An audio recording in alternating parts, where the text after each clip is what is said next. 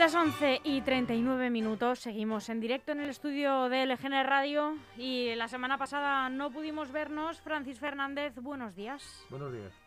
¿Cómo No estás? pudimos vernos y fue una pena. Fue una pena, fue una pena porque anda que no hay telita de que cortar las últimas semanas, ¿eh? Efectivamente, pero sobre todo yo que no soy. No, no- no me resisto nunca a alabarme a mí mismo. Debo decir que no soy modesto, como decía un poeta. Eh, dijimos que el 14 de marzo estábamos en cuarta ola. O en tercera, en este caso, ¿no? En cuarta. Cuarta, cuarta. Bueno, estamos a 23 y cada vez se confirma más.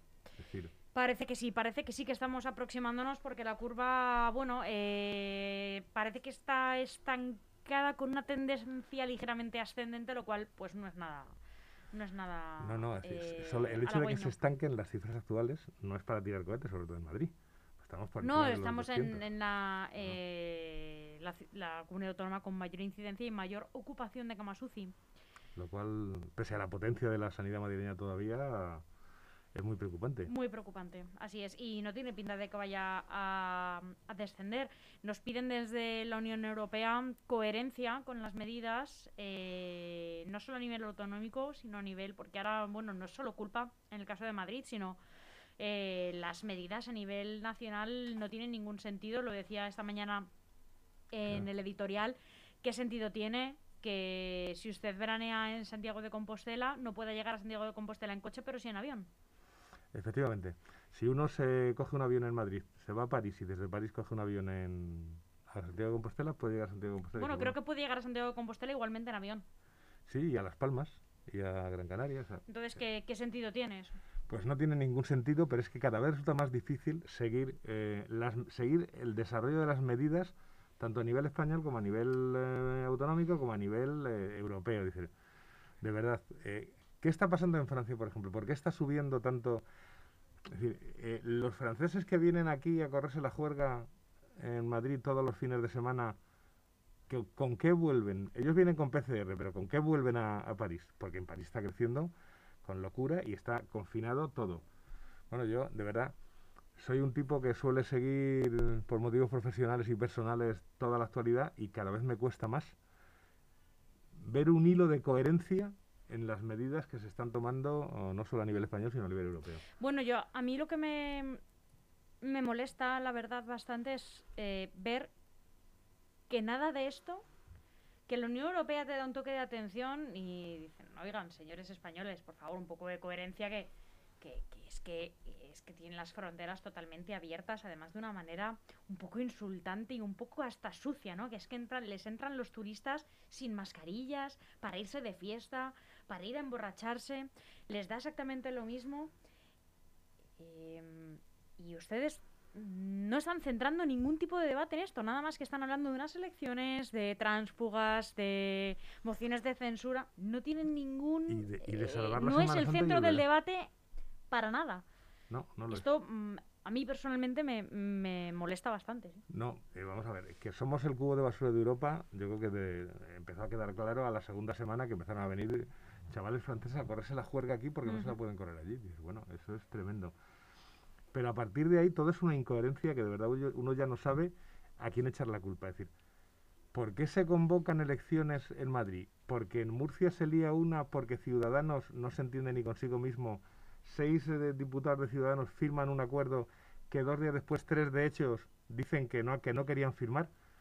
Y bueno, yo, la única referencia un poco sólida, y, y lo que voy a decir puede sorprender a muchos, es la columna de Arcadio Espada, un tipo en las antípodas, en mis antípodas ideológicas, pero que escribe, yo lo recomiendo porque escribe muy, muy bien.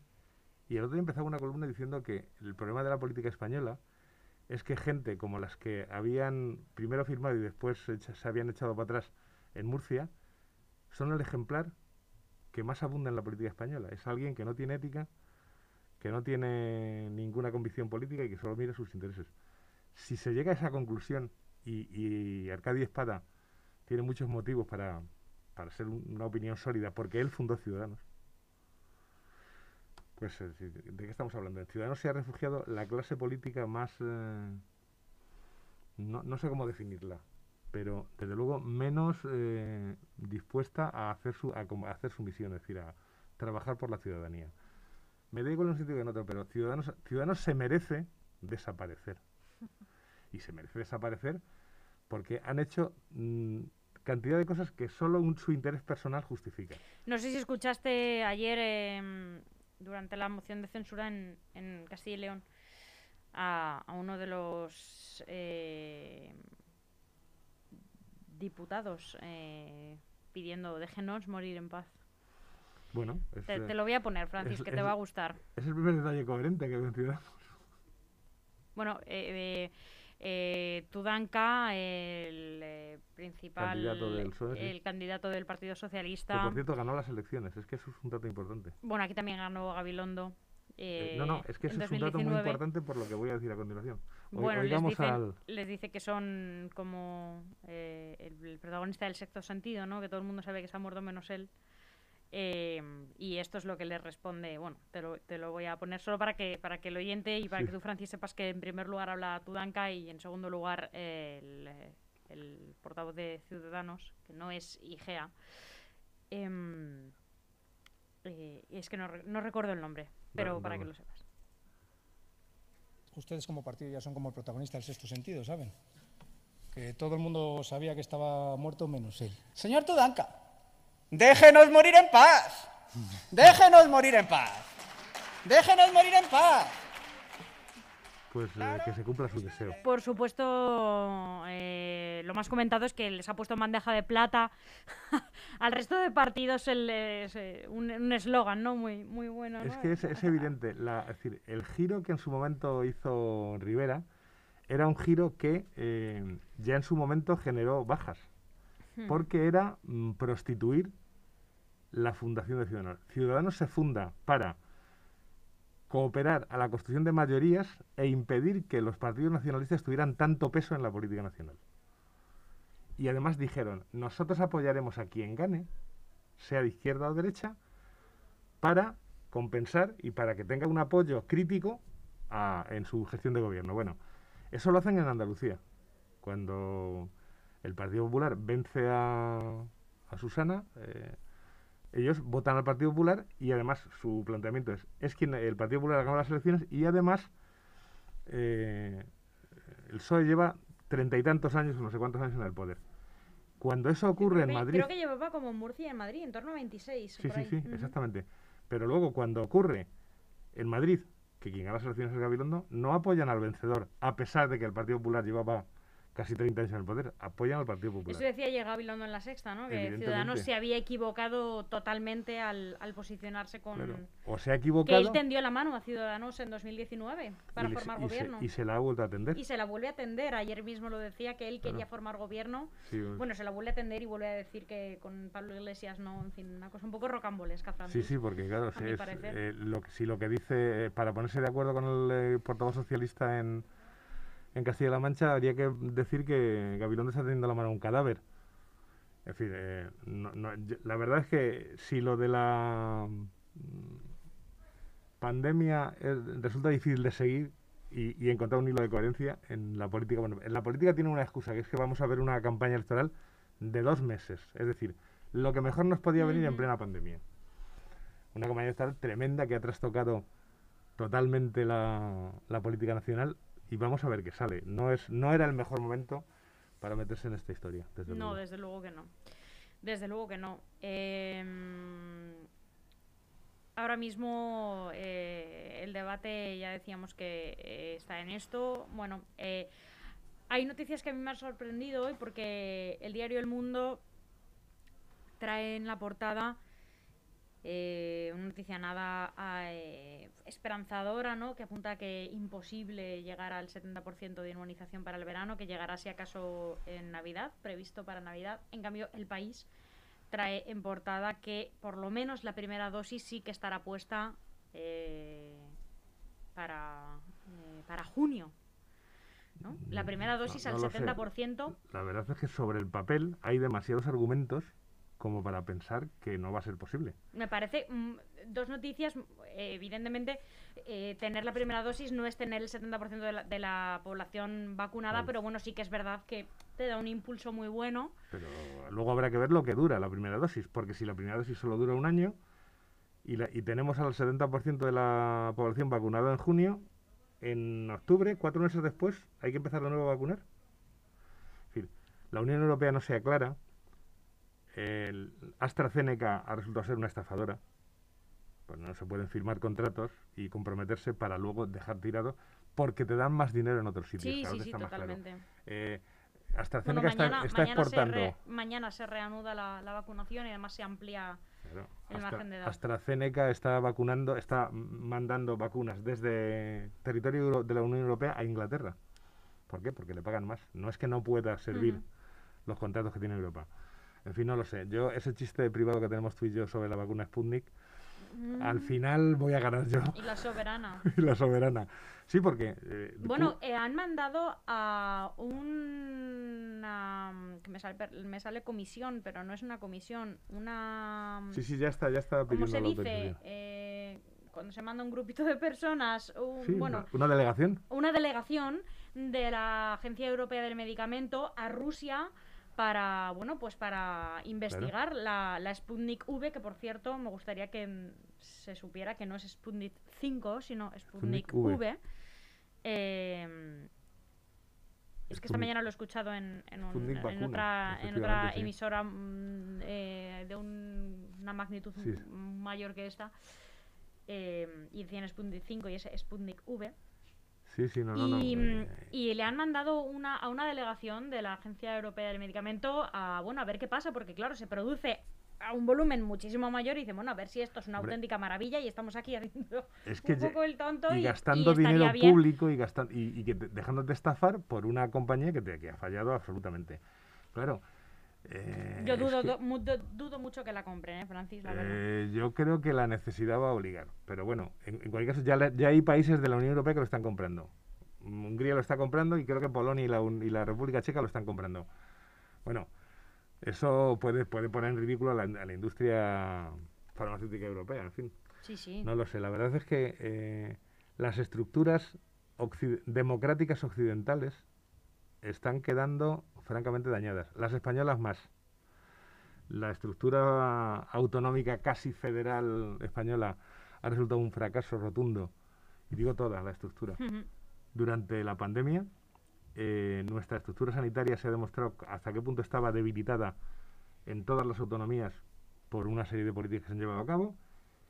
Y por si fuera poco, en Leganés tenemos la que tenemos. Porque, claro, es decir, la condena del Tribunal Superior de Justicia de Madrid a nuestro alcalde, sin ir más lejos, es de una dureza tremenda. No recuerdo los términos especiales, pero la, es decir, su conducta de eh, quitar del medio los temas que había propuesto la oposición en, en un pleno es Vamos a recordar que esto se remonta a un pleno de 2019. noviembre de 2019 en el que eh, decide no tratar unos temas eh, propuestos por eh, uno de los partidos de la oposición, por ULEG. Eh, ULEG lo denuncia porque, bueno, ya que no se trataban, debían llevarse estos temas al siguiente, pleno, pleno. obligatoriamente al siguiente pleno. y El alcalde decide que no se llevan a ese pleno, sino que se llevan al mes siguiente cuando obligatoriamente debían tratarse en el siguiente pleno. Entonces, eh, bueno, pues ULEG lo denuncia y el Tribunal Superior de Justicia de Madrid, si no me equivoco. Sí, confirma una sentencia previa que ya se había dictado y la confirma añadiendo unos términos durísimos que no recuerdo cuáles son. Que no son- tiene derecho ¿no? a decidir qué temas son los que hay que tratar y qué temas no y qué temas son los importantes según Claro. los que él a título personal considere. Yo, yo creo que con una sentencia en esas condiciones, lo decente, lo decente y lo ético, desde mi punto de vista, sería someter su mandato al Pleno, al Pleno al que él le ha faltado el respeto.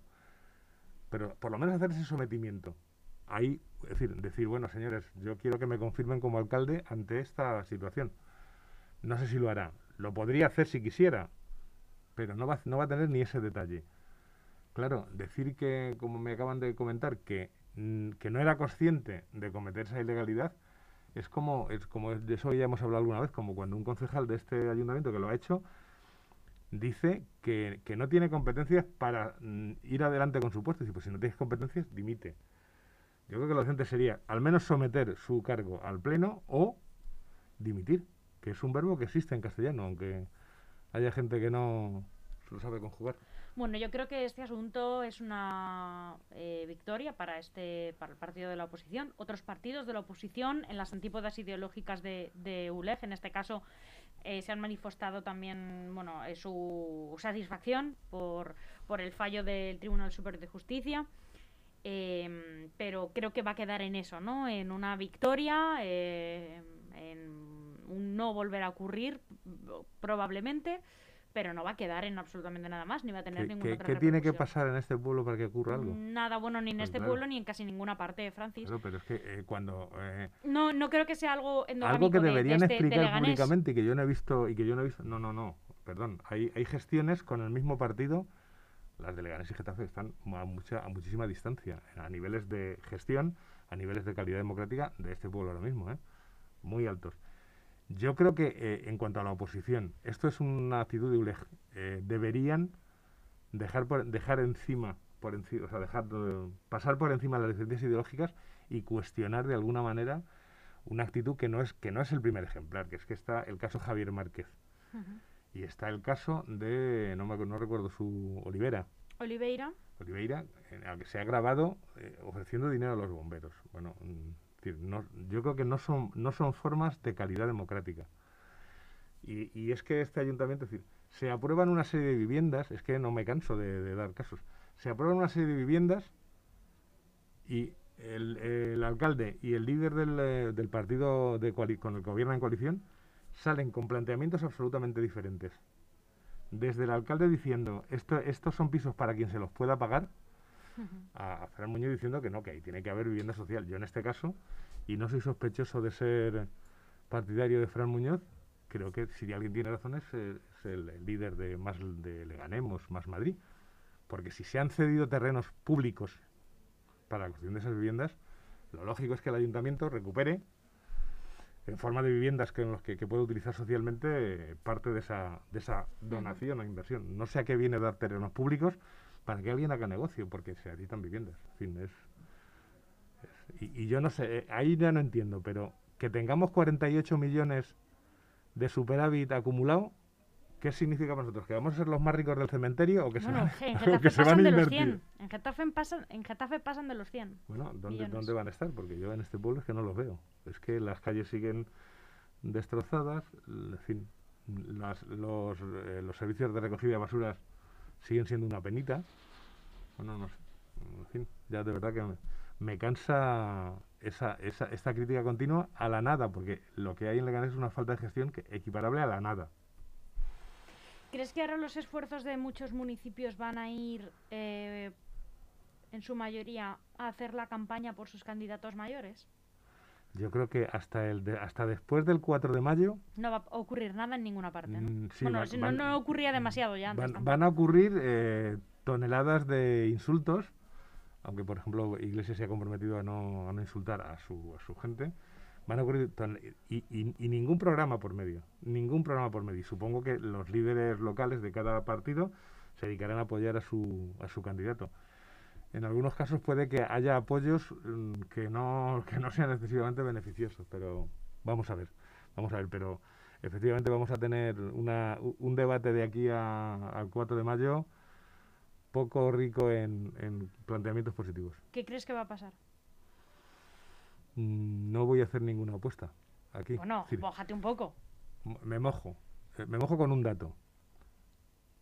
Eh, la criticada renuncia de Pablo Iglesias a su vicepresidencia, que a mí me parece que le honra, porque ha demostrado que no tiene apego a ese cargo, ha conseguido que las encuestas que daban hace menos de una semana, que Podemos lo, la podía pasar canutas para entrar, estén en un 12-15%. Bueno, su sola presencia impulsa tanto la candidatura. ¿Qué es lo que votan los ciudadanos madrileños? ¿A una figura? ¿A una gestión? ¿A una... No lo sé. Es decir, pero es... eh, a partir de ahí, ¿cómo quieres que me mojen? La sola la- el solo anuncio de una candidatura dobla y más que dobla las opciones de un partido. ¿Crees que Ángel Gabilondo va a ser el candidato definitivo del Partido Socialista? Sí, ya está proclamado. Eso no, va no se va a mover. Lo cual puede significar dos cosas. O que tienen mucha confianza en él y tienen mucha confianza en que su imagen de moderación sea pueda con la imagen de enfrentamiento que ha mantenido desde su nombramiento La y polarización eh, la pola- Iglesias Díaz pueda Ayuso. con la polarización tradicionalmente este país ha sido un país de votar más centrado, o bien es que, lo da- es que dan la batalla por perdida. Porque claro, un candidato que ha estado absolutamente ausente, que todo el mundo daba por hecho que lo que él quería era ser defensor del pueblo y que iba a pasar de todo, de repente que le confirmen como candidato y que además adelante su planteamiento de con quién quiere gobernar y uno de los que quiere gobernar es un partido prácticamente desaparecido o que puede desaparecer, no lo sé, yo no, no, no, no, no. En, en una cosa así no te puedes mojar, esto se va a resolver en los penaltis. Francis Fernández, muchísimas gracias. La semana que viene más y Yo- mejor y ahí en las puertas yo- de la Semana Santa, martes santo. Bueno, vamos a ver, esperemos que podamos venir y no haya un, un confinamiento mucho más duro. Mm, Que yo no lo tú, lo descarto. tú lo esperarías, pero no va a ser, Francis. No, porque una cosa que se está haciendo, y, y lo estamos haciendo también desde los medios de comunicación, aquí somos un poco culpables, estamos sacando más a los dueños de bares que no pueden abrir, aunque yo en Madrid reconozco que el otro día me decía alguien que vino de Canarias que estaban muy felices aquí con los bares abiertos, pero eh, aquí no estamos haciendo confinamientos y, y esto puede, puede acabar mal, vamos. Pero tú y yo sabemos que no va a haber un confinamiento Claro, más duro por que e- el que hay, están saliendo más Que los, ya- los dueños de bares que la familia de enfermos que han muerto.